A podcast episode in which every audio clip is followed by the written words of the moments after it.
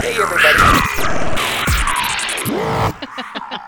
To get that funny odor, how can I miss it?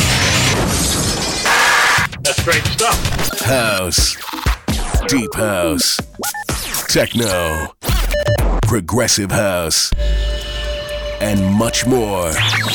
The best of electronic music directly from Brazil to the world over the air.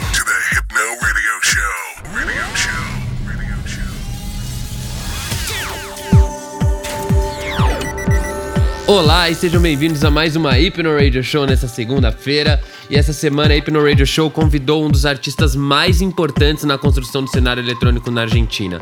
Com mais de 30 anos de carreira, Luiz Nieva tem sua carreira solo e também faz parte do projeto Spitfire, ao lado de Miguel Silver.